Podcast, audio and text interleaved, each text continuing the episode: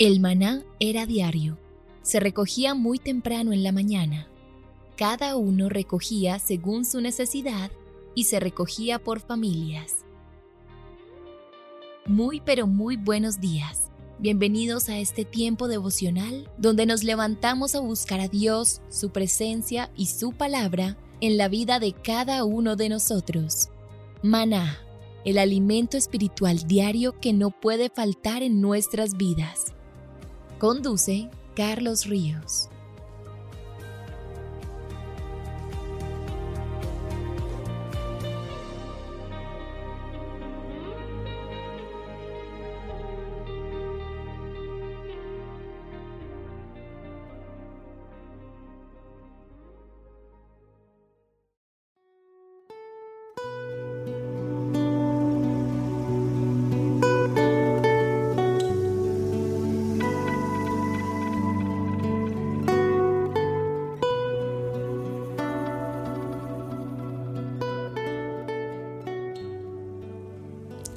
Tu agenda devocional maná. El pasaje sugerido para la lectura en tu devocional personal el día de hoy es Lucas 13 del 31 al 35. Disponte a orar cada día por un país para que el nombre del Señor sea exaltado y muchas personas empiecen a experimentar su amor. Te invitamos ahora a que respondas las preguntas que encuentras en tu agenda que te llevarán a conocer cada vez más a Dios y crecer en tu vida espiritual. Al final de cada semana encontrarás las respuestas en nuestras redes sociales, Instagram y Facebook.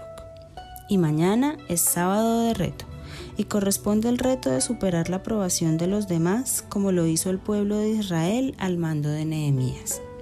Y el domingo no pierdas la oportunidad de reunirte en familia para compartir los aprendizajes de la semana, los compromisos y las aplicaciones para el día a día.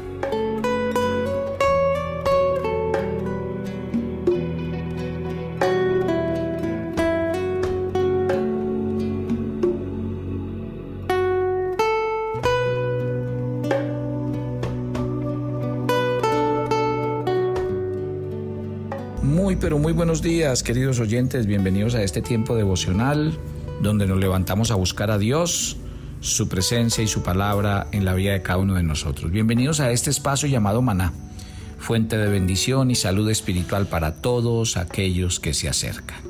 Hoy es viernes de oración en Maná.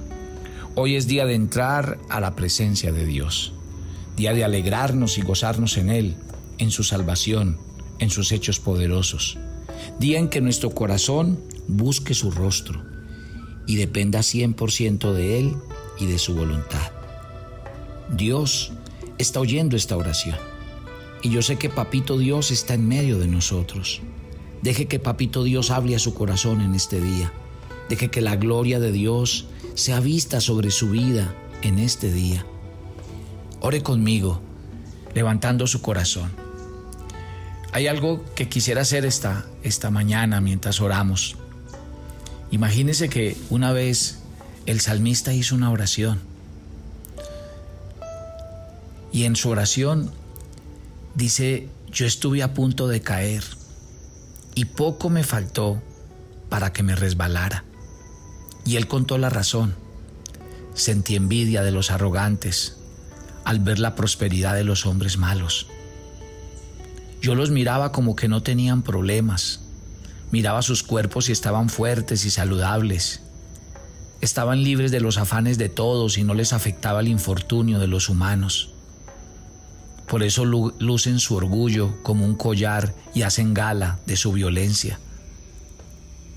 Viven llenos de malicia y de malas intenciones.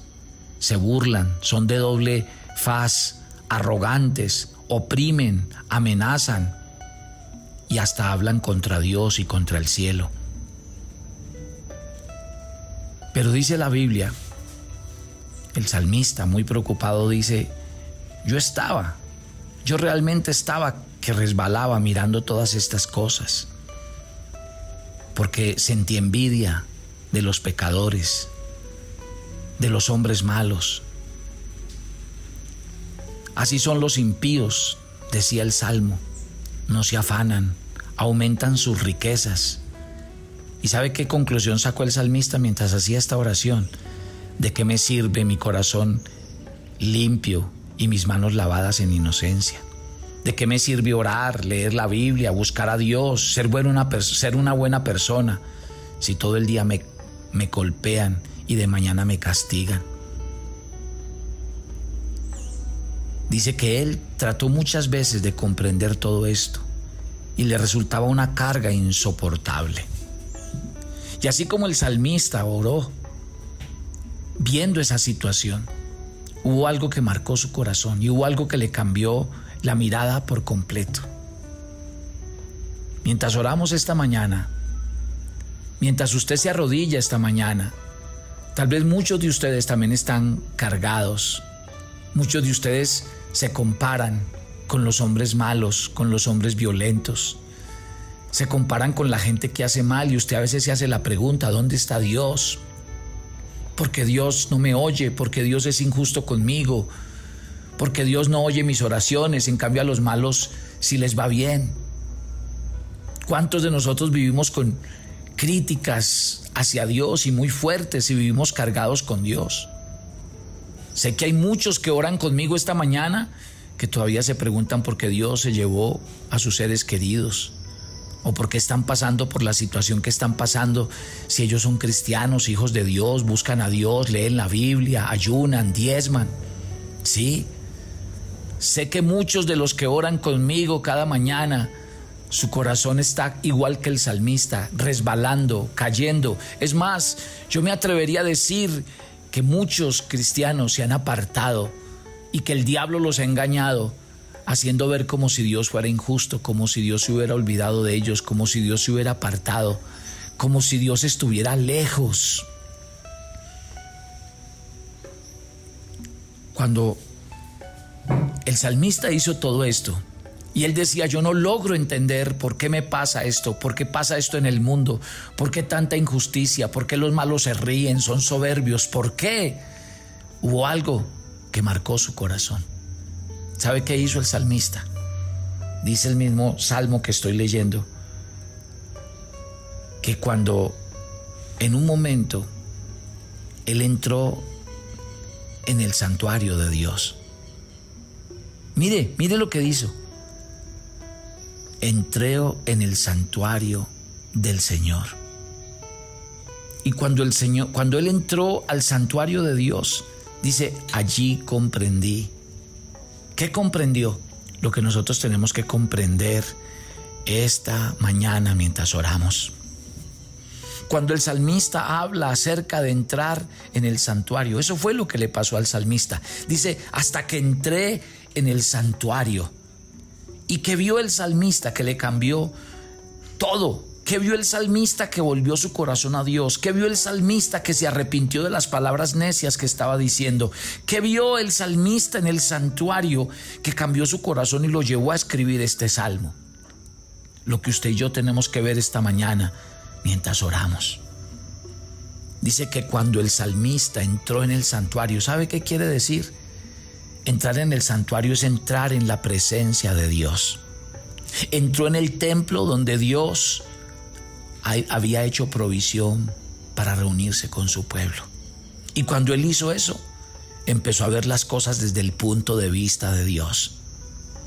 En el templo comenzó a pasar de, manera natural de pensar a pensar desde el punto de vista espiritual. ¿Sabe cuál era el problema del salmista? Que había estado pensando como un hombre natural. Y por eso había acabado sintiéndose mal, enfurecido, envidioso y hasta resentido con Dios. Pero de una manera maravillosa, en el santuario empezó a entender al pensar desde el punto de vista de Dios. Y creo que aquí es donde Dios tiene que hacer un milagro en esta mañana, en el corazón de todos nosotros. Yo sé que muchos no la están pasando bien Sé que muchos como cristianos están pasando momentos difíciles y usted dice, ¿por qué a mí? Bueno, cuando usted entra al santuario de Dios, ahí usted empieza a entender que Dios es soberano, que Dios tiene el control que Dios es realmente bueno. Cambie su perspectiva humana. Yo a veces siento que muchos cristianos han desfallecido, han mirado atrás, se han quedado tendidos en el camino como quedaron los israelitas tendidos en el desierto y no conocieron la tierra prometida. ¿Sabe por qué? Porque el diablo fue poco a poco enfriando sus corazones. ¿Cuántos cristianos se han dejado enfriar espiritualmente? Primero oraban todos los días, después empezaron a orar solo tres días y después, cuando menos pensó, no estaban orando, pero se decían en su mente, no, yo sé que Dios está conmigo, yo amo a Papito Dios, pero dejaron de orar. Y el diablo hizo la tarea, porque cuando uno deja de orar, las obras de la carne ocupan mi mente y mi corazón. Entonces empiezo a ver el mundo más atractivo y los negocios que antes yo no dejaba que me hablaran de ellos y las tentaciones que no dejaba que me llegaran a mi corazón empiezan a llegar. ¿Por qué? Porque bajé la mirada. ¿Por qué? Porque perdí de vista el lugar que usted nunca puede perder de vista. Usted no puede perder de vista la casa de Dios, el santuario del Señor. La gran crisis del salmista fue esa. Cuando uno se aleja de la casa de su padre, empiezan a llegar miles de pensamientos. El diablo empieza a bombardear porque él sabe. Y su objetivo fue eso, enfriarme espiritualmente. Hay muchos cristianos que hoy no son malos, no hacen nada malo, pero tampoco oran, tampoco leen la Biblia. Y mentalmente se dicen a sí mismos, no, ahí voy, mentiras. El diablo cumplió su tarea, separarte de la comunión con tu Padre, separarte del fruto del Espíritu Santo separarte de vivir con discernimiento espiritual. Porque cuando uno entra en el santuario, le pasa lo que le pasó al salmista. Entendí, vi el fin de los malos, dije no vale la pena tener lo que ellos tienen, vivir como ellos viven. Cuando entré en el santuario de Dios, Dios me hizo ver la vida, el mundo, las cosas, el futuro, la eternidad como realmente es mi querida familia espiritual, mi querida iglesia, mis queridos oyentes de Maná, por favor, arrodíllense esta mañana ahí donde están, por favor. Si llevan días, si llevan semanas, si llevan meses sin orar, por favor, hágalo. Por disciplina espiritual, hágalo. Si lleva semanas, meses sin ayunar, por favor, hágalo. Deje que el Espíritu Santo vuelva a inclinar su corazón, deje que el Espíritu Santo le vuelva a cautivar, vuelva a abrir su computador, abra su, YouTube, coloque música cristiana para, adorar, abra su Biblia en los salmos y así al principio no sienta nada, no quiera nada, hágalo, hágalo, vuelva, vuelva al santuario, vuelva a la casa, vuelva al templo, vuelva a los pies de su Señor, dígale, vuelve a enamorar mi corazón. El problema suyo no es económico, el problema suyo no es matrimonial, su problema no es la depresión que usted tiene, su problema no son los problemas económicos que usted tiene, su problema es uno y es que usted perdió de vista al que le carga todos esos problemas, al que se los soluciona, al que a pesar de la tormenta le da a su corazón paz y fortaleza. Mi querida familia espiritual, por favor, despiértense del sueño, no duerman. No duerman espiritualmente porque eso es lo que hace el diablo, adormecernos, creer que estamos bien, que no necesitamos nada y mentiras. Cuando menos pensamos, el mundo se nos viene encima. Y cuando menos pensamos, estamos mal, estamos muertos espiritualmente, estamos vacíos, estamos sin Dios, sin esperanza y estamos hablando como habla el mundo, pensando como piensa el mundo y haciendo las obras del mundo y de la carne, lo que no agrada a Dios. Si ven, mi querida familia. Por eso yo le pido en el nombre de Jesús y yo espero que estos viernes de oración en Maná sean tiempos para que usted vuelva a retomar su vida espiritual. Vuelva a buscar a Dios, se vuelva a deleitar en Él, vuelva a ser a Dios su Padre, su fortaleza, su escudo, su salvación. Vamos, mi querida familia. Si usted hace mucho rato no ora, ahí donde está, yo no sé qué va a hacer, pero ahí donde está, arrodíllese conmigo. Levante las manos. ¿Sabe qué dice la Biblia? La Biblia dice en Hebreos que Dios levanta las manos del que las tiene caídas y que Dios dobla las rodillas del que las tiene paralizadas. Vamos. Deje que el Espíritu Santo esta mañana doble sus rodillas, levante sus manos y deje que el Espíritu Santo hoy abra su voz, su boca, y abra su boca y vuelva a orar, porque usted necesita orar, usted necesita a su Padre, usted necesita estar en la casa de su papá, usted necesita estar en el santuario. Ahora, empiece a hacerlo. Entre al santuario y después me cuenta qué pasó. Porque cuando usted entra al santuario, entonces Dios lo pondrá a mirar como Él mira, a ver como Él ve, a pensar como Él piensa. Dios lo llevará y le dirá, sí, por venir al santuario no se te van a acabar los problemas, pero por venir al santuario entenderás que tus problemas los cargo yo y que yo tengo la respuesta para ellos. Fue las veces que Dios habló a su pueblo. Cuando vinieron tres reyes contra Josafat y ellos oraron, Dios no desapareció los tres pueblos, pero sí hizo que se mataran entre ellos. Y a su pueblo le dijo, esténse quietos, porque yo soy el que voy a pelear por ustedes, porque esta pelea no es de ustedes, sino mía. Y eso es lo que pasa en el santuario. Uno en el santuario, en vez de oír al mundo, las cosas del mundo, en vez de oír al miedo, la desesperación y la preocupación, en vez de oír las voces de los enemigos, de los envidiosos, oímos la voz del Padre.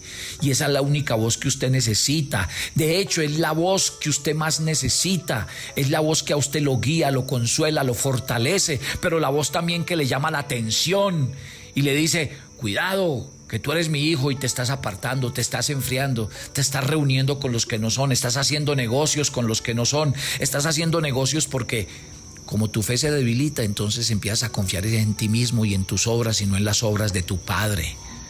Vamos familia, la Biblia dice que tenemos que pensar en las cosas del Espíritu.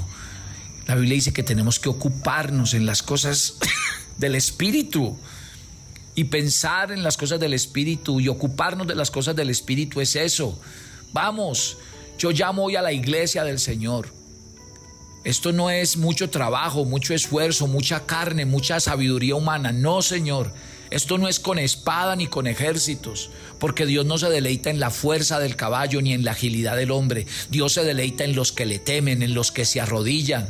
La Biblia dice en Isaías 57 que el Señor habita en la altura, pero ¿con quién? Con el humilde, con el quebrantado de corazón, con el que se humilla y reconoce que sus fuerzas no es capaz y no puede. Esas son las verdaderas oraciones que Dios oye. Iglesia que me escuchas, despierta la oración despierta al ayuno, despierta a, la palabra de Dios, porque es la única que te redarguye, que te mantiene libre, sano, santo.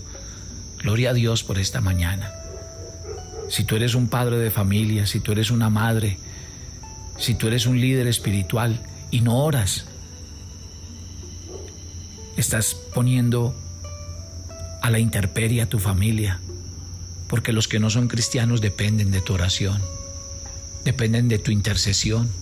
Y si tú te desanimas y dices, no es que ellos no cambian, no es que ellos no hacen nada, no es que yo no veo, entonces yo mejor no vuelvo a orar, no lo hagas. Ellos necesitan tus oraciones. Tu familia necesita tu oración, no bajes la guardia.